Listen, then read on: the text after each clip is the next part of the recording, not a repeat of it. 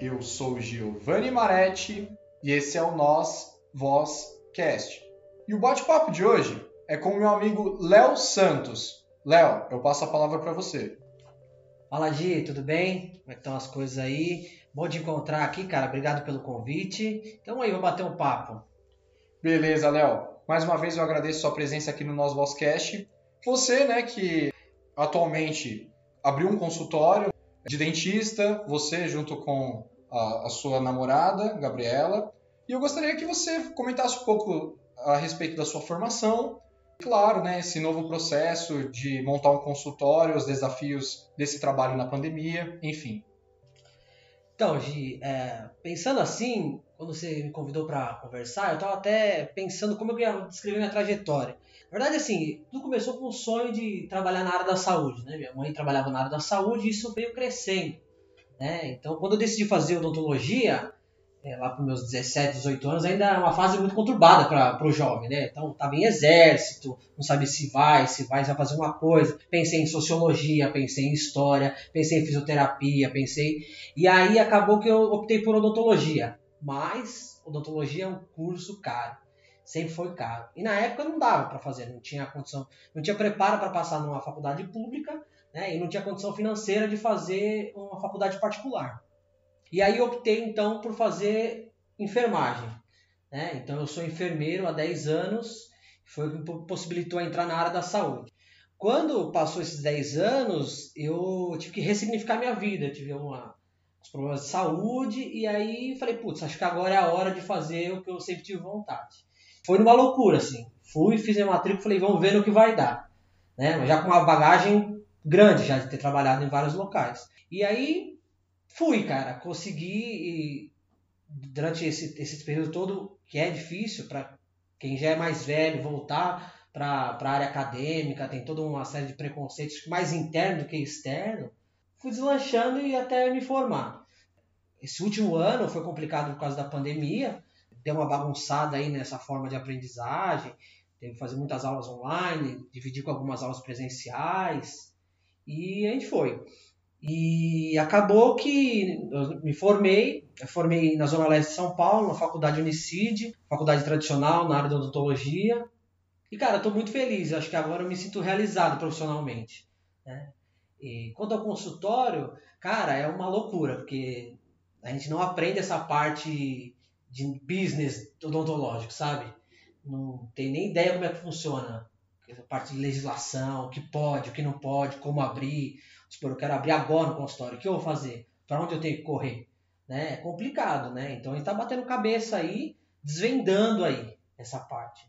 Mas é muito gostoso também, é uma experiência nova, né? Eu acho que vai engrandecer eu como pessoa também, né? É muito interessante isso que você comentou, né? Porque, querendo ou não, a sua área, ela é, no geral, né? As pessoas trabalham no serviço liberal. E a faculdade, ela não responde à altura desse serviço, né? No sentido de que tudo bem, focaram e perfeitamente na questão da saúde, que é o essencial, é o principal, né? E falta um pouco desse tato. É interessante você comentar isso, né? Que parece que você vai ter que descobrir sozinho ou encontrar serviços, enfim. E como é que está sendo essa parceria com a sua namorada? Então, na verdade, sim, foi uma surpresa grata na faculdade, né? Então a gente acabou se conhecendo, se apaixonando e decidimos seguir junto.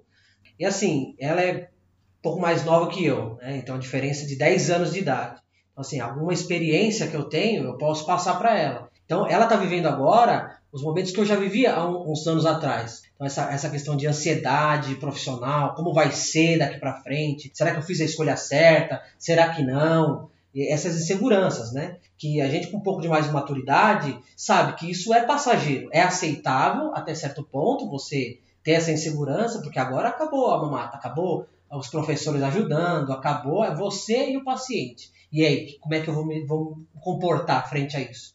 Né? Mas é muito legal, cara. Só que assim, tem os percalços no meio do caminho, né? Trabalhar com quem você vive 24 horas por dia também não é, não é tão simples assim, né? É, o difícil é você separar a parte profissional da pessoal. Mas até agora a gente tem levado muito bem, assim. A gente tem uma relação muito tranquila. Né? havia muita muito companheira minha, assim. Então, eu também, por outro lado, ela me ensina muito. Né? Ela me ensina como já estou numa fase mais também esperando mais uma estabilidade, ela me motiva a buscar mais, me motiva a querer fazer algo diferente, algo mais algo maior, algo mais grandioso, assim, né? Então é legal pra caramba, cara. Agora, é, quando você falou que a gente é profissional liberal, os professores sempre falavam assim que a maioria dos dentistas eles são incorporados ao sistema único. Quando a gente olha do outro lado, não é isso que a gente vê. Né? Então, ou tem muito dentista e a gente não vê esses dentistas, né? ou é, a visão que a gente tem é que eles são profissionais liberais mesmo. É interessante isso, né? Porque tem, por exemplo, diversas áreas que o Estado consegue gerar emprego, né? Por exemplo, o dentista, né? No exército, é no, no sistema de saúde, né? Bem, bem comentado. É, é, é, curioso isso. Os seus planos para o futuro, como, como que você se vê trabalhando nessa área? Você já falou que você já tem uma experiência com esse trabalho. Faz quanto tempo que você atende? Como é que, como é, que é esse trabalho para você? É, então, como qualquer início profissional, é uma luta no começo, né? Você tem que se testar, tem que saber até onde é o seu limite técnico, enfim.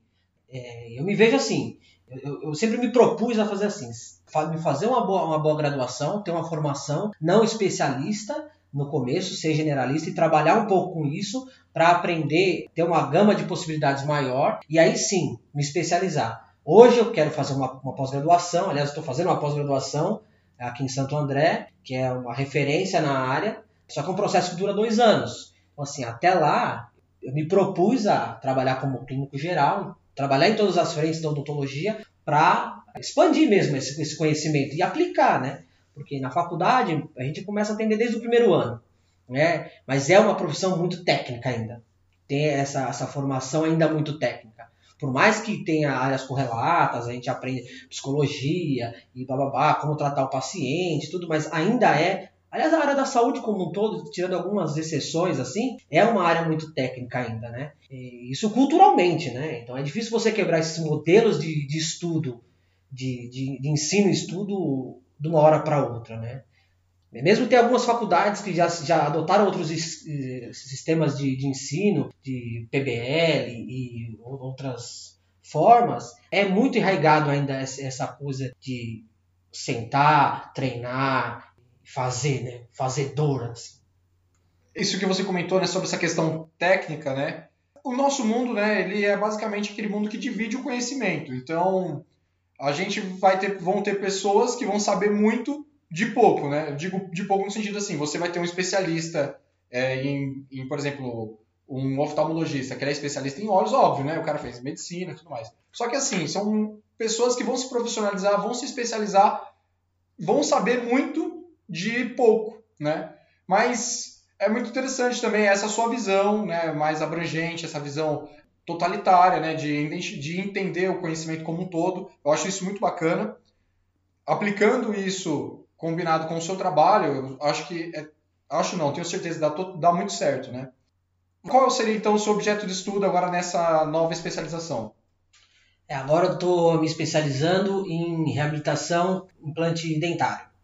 É, então é uma área que culturalmente, assim, a gente tem que pensar sempre culturalmente e é, e é, bem complicado, né? 20 anos atrás, o pessoal pensava assim, ah, por que eu vou cuidar dos dentes? Se eu ficar velho eu vou perder mesmo, vou colocar dentadura. Essa é a real, entendeu? O pessoal pensa isso até hoje, né? Lógico, antigamente tinha várias políticas de saúde que não favoreciam isso, né? Cuidado com os dentes permanentes.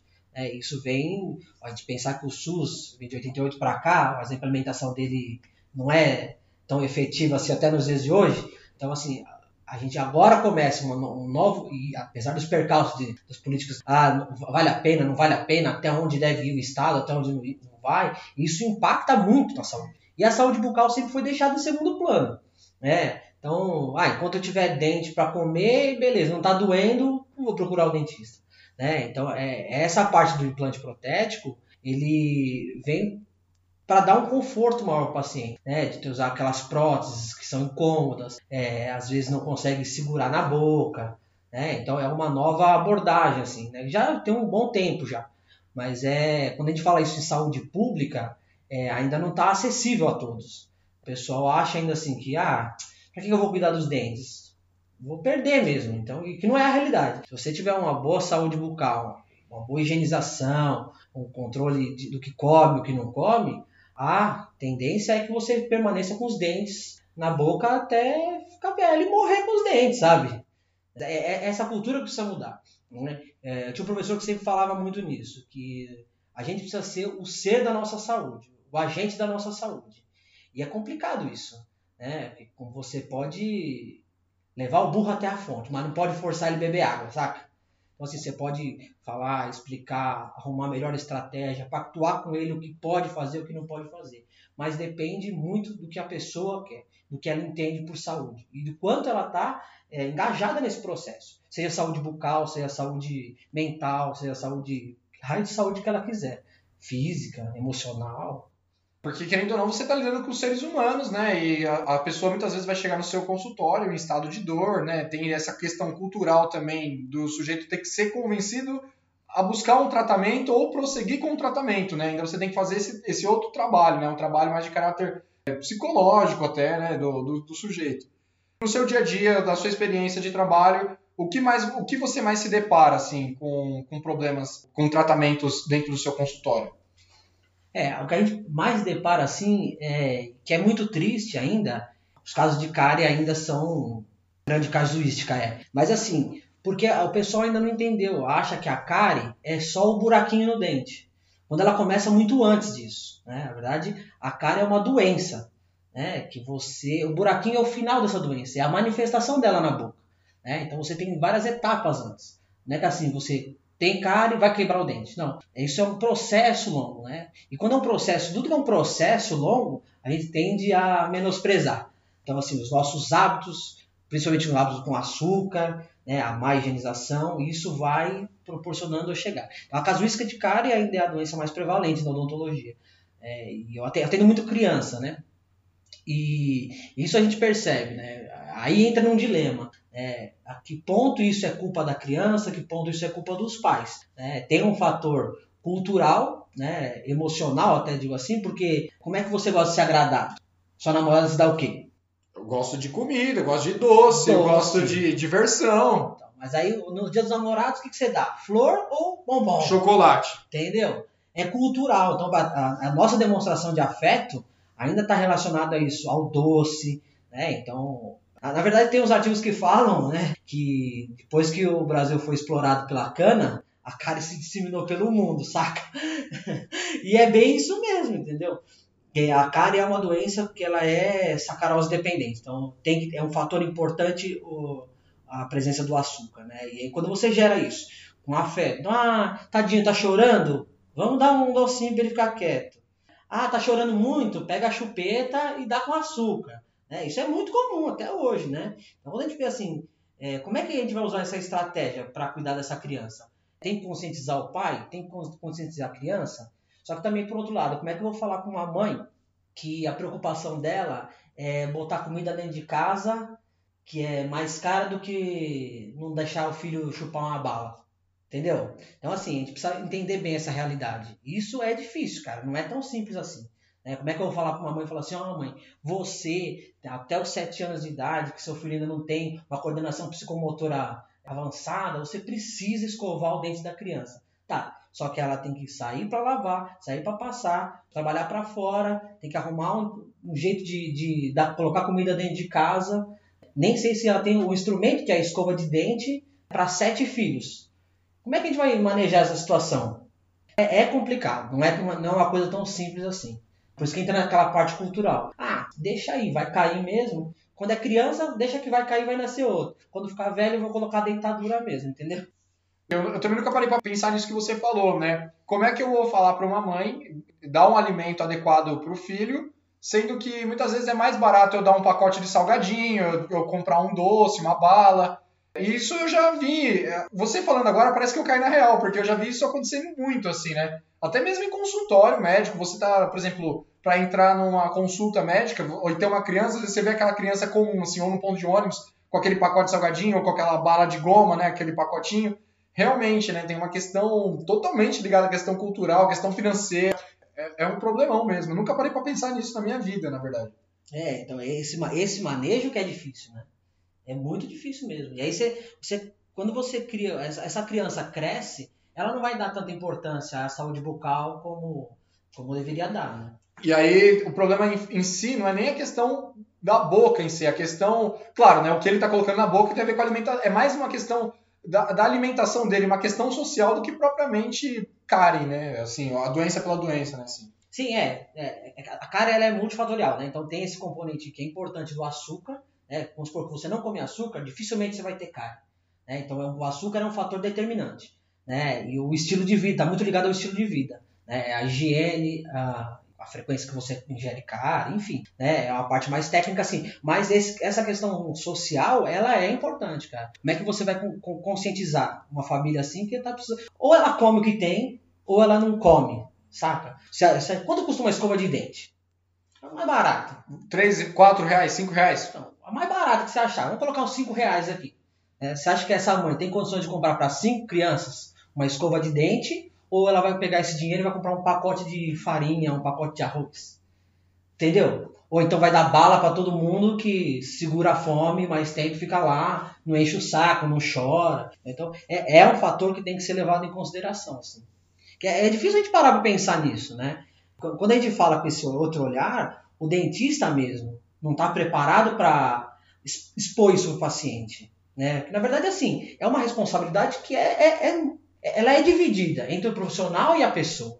Né? Eu posso chegar e explicar, dar uma aula de odontologia falando sobre a cara e blá, blá, blá, blá, blá, blá. O que, que isso vai surtir de efeito na pessoa? O que, isso ela vai, vai é, a gente fala muito o que, que isso vai empoderar ela para ser o agente da própria saúde.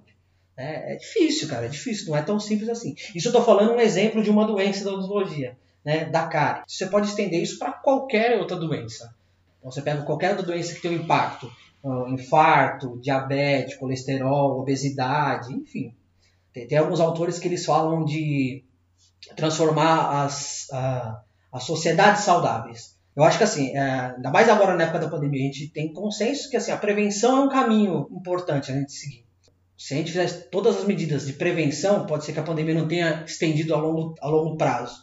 Será que se eu prevenir essas doenças que são evitáveis, será que eu consigo diminuir lá na frente o impacto?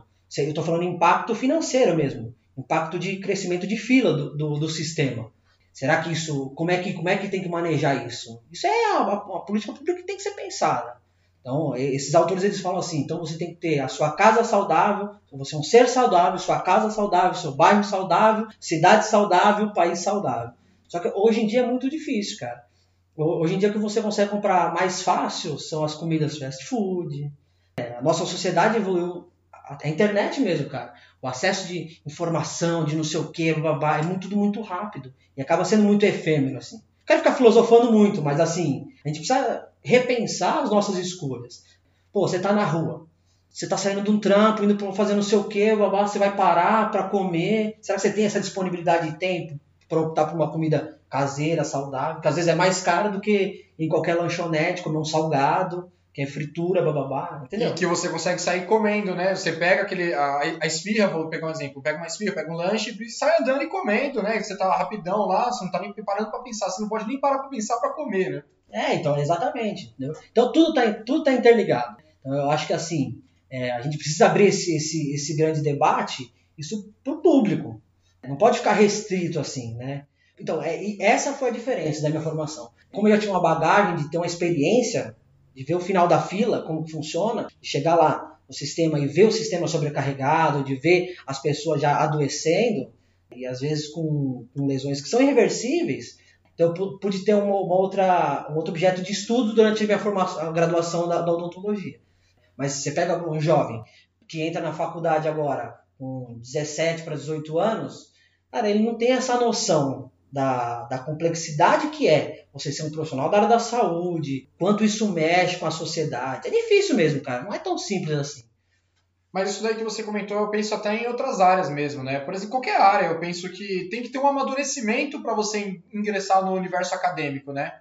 Eu faço essa leitura também, porque muitas vezes a gente não tem que fazer uma desconstrução, tem que estar preparado, não só é, receber o conhecimento, para você ser um sujeito técnico, né? Você tem que ter uma série de amadurecimento até mesmo para absorver o conhecimento, né? É, aí a gente começa a entrar nos debates que são, assim, super interessantes, mas super complexos, né, cara? Como é que você gosta de absorver conhecimento? é diferente de mim, é diferente do outro. É, é, essa é a crítica escolar. E aí é complicadíssimo, né, cara? A metodologia de ensino, se é a melhor opção, se não é a melhor opção, como é a forma, se o professor, que é o, o ser que vai ensinar, se ele é valorizado, se não é valorizado, se ele está tá, tá sempre atualizado ou não. Né? É uma discussão, cara, que assim é complicada. Não, é, realmente, né? Tem a ver com a questão da instituição. Mas eu disse no sentido de que eu, por exemplo, eu saí do ensino médio e já fui direto para a faculdade, né, com 18 anos. Eu digo que tem que existir um amadurecimento, né, da, do indivíduo, assim, óbvio, né, eu sou grato pela formação que eu tenho, consegui aprender muita coisa, o tempo que eu estive lá eu aproveitei ao máximo, só que eu penso que eu deveria ter tido um amadurecimento para poder usar melhor até esse espaço, né, esse universo acadêmico. É, é, então. Só que, por exemplo, você quando tinha 15 anos, você sabia o que. Tinha certeza o que você queria fazer da vida? Entendeu? É, é, é assim, é, é a nossa decisão, isso é muito imposto pela sociedade, né? De você. Ou você é o vencedor, ou winner ou loser. Sabe? Então você tem que começar muito cedo a saber o que quer fazer da vida, e aí se você fizer, você tem que ser o melhor, e se você ser o melhor, você tem que se destacar, e você tem que ser famoso, e tudo mais, blá, blá, blá, blá. Isso gera uma pressão também de você ter que se, se descobrir muito cedo. E é complicado, cara. Eu, por exemplo, eu queria fazer uma coisa quando eu tinha 18 anos, não consegui, não tive que optar por uma outra área, que acabei me apaixonando, atuei durante 10 anos e tive que mudar e voltar, né? Então, assim, é complicado. Né? É, é muito complicado. É uma decisão muito, muito rápida. Como é que você vai virar uma criança e falar assim? Acho que é uma, pergunta muito cruel que você faz para uma criança. E a gente faz corriqueiramente. O que, que você quer ser quando crescer? Ele não tem o mínimo discernimento para responder essa questão, né? É claro, né? Muitas vezes a gente pergunta para forçar ele a pensar no futuro, né? Tem um pouco a ver com a questão de amadurecimento, enfim, uma série de questões também. Mas é complexo isso, né? Isso é, é profundo, né? A pessoa. Olha, é muito difícil mesmo. E, Léo, tem mais alguma coisa que você gostaria de comentar? Mais alguma coisa que você gostaria de colocar, mandar um recado, enfim? Eu acho assim, cara, que a, a, saúde como um todo, principalmente a saúde bucal, ela deve ser valorizada. Né? A gente tem que pensar. Então, assim, Procure um dentista antes de acontecer um, um problema. Ah, agora eu tô com dor e vou correr pro dentista. Ah, beleza, né? É uma situação de, de urgência, mas assim, procura sempre ir ao dentista, visitas periódicas, cuidar da saúde bucal, fazer uma higiene adequada, né? Parece meio chavão isso, saca? Mas assim, é, eu preciso falar essas coisas porque assim, a gente menospreza. Quantas vezes já foi pra balada, voltou e tá, beleza. Se o pé estiver limpo, dá para dormir, saca? Então tem essas coisas também. Né? Então a gente precisa olhar para nossa saúde como um todo. Enfim, é isso. Mais uma vez, Léo, eu agradeço a sua presença aqui no nosso Vozcast. E, cara, eu faço convite para que você volte, retorne para falar ou sobre esse assunto, ou sobre qualquer outro assunto do seu interesse. Foi muito bacana, foi produtivo e, eu, enfim, só agradeço. Eu que agradeço pela oportunidade aí, sabe que a gente tem altos papos aí, espero fazer mais vezes isso, tanto gravando ou não. A gente precisa fomentar essas questões na vida mesmo, né? A gente transformar essa parte técnica científica em, em prática, né? No dia a dia. Agradeço mesmo, cara. Estou à disposição quando quiser. Pode contar comigo.